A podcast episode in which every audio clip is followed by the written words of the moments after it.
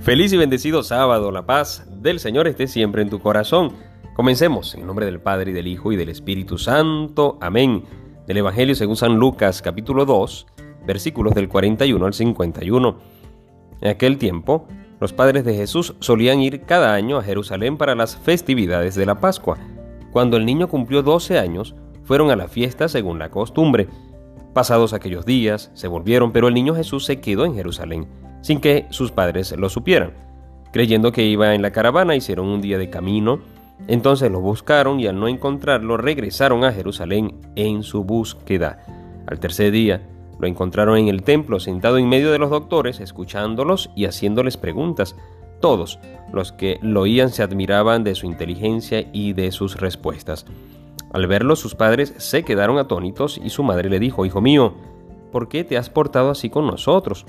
Tu padre y yo te hemos estado buscando llenos de angustia. Él les respondió, ¿por qué me andaban buscando? No sabían que debo ocuparme en las cosas de mi padre. Ellos no entendieron la respuesta que les dio. Entonces volvió con ellos a Nazaret y siguió sujeto a su autoridad. Su madre conservaba en su corazón todas aquellas cosas. Palabra del Señor. Hoy estamos celebrando el Sagrado Corazón de María o el Corazón Inmaculado de nuestra Santa Madre, la Virgen María, está muy unido a la gran solemnidad del Sagrado Corazón de Jesús, porque los corazones, tanto de Cristo como el de su Madre, nuestra Madre, la Virgen María, están siempre unidos. Y ya esto, para ti y para mí, es una gran lección una gran enseñanza y una gran luz de cómo vivir nuestro cristianismo, que nuestro corazón esté siempre unido al corazón del Señor, al corazón de Cristo. Pídele hoy, vamos a pedirle siempre al Señor, Señor, que mi corazón sea como el tuyo y se vaya amoldando al tuyo. Por eso no solamente yo te digo, Sagrado Corazón de Jesús, en ti confío, sino que transforma el mío también como el tuyo, transforma mi corazón. Y si hay una característica maravillosa que tiene eh, este, esta memoria del Inmaculado Corazón de María es la presencia del Espíritu Santo. Una de las oraciones de este, de este día eh, culmina diciendo, ¿cómo hago yo? Eh, es de una manera especial el responsorio de la lectura patrística del día de hoy. ¿Cómo puedo yo alabarte si tú has sido el templo de aquel o tú has sido morada de aquel cuyos cielos no abarcan. ¿Okay? Estoy parafraseando este responsorio que, que se dice allí. ¿Cómo puedo yo alabarte, Madre mía, si tú has sido morada de aquel cuyos cielos no abarcan? Esto es importantísimo. Y responde también diciendo, bendita tú entre las mujeres y bendito el fruto de tu vientre, Jesús. Como diciendo también, no hay mayor alabanza que el mismo rosario, que el mismo, la misma Ave María. O sea, es una oración que contiene muchísimo, porque mira la grandeza de la Virgen María en la grandeza de Cristo.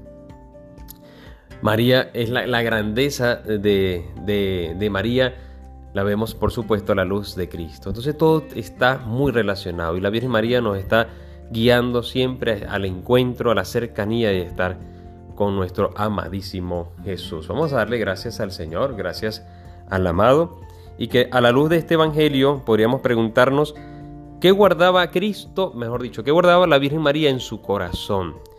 Y ojalá que guardara esto. No, eh, ¿por qué me andaban buscando? No sabían que debo ocuparme en las cosas de mi Padre. Sí, ciertamente ha podido guardar nuestra Madre la Virgen María esto. ¿Qué puedo yo hacer? ¿Qué estoy haciendo para yo dedicarme, ocuparme en las cosas de mi Padre, en las cosas de Dios?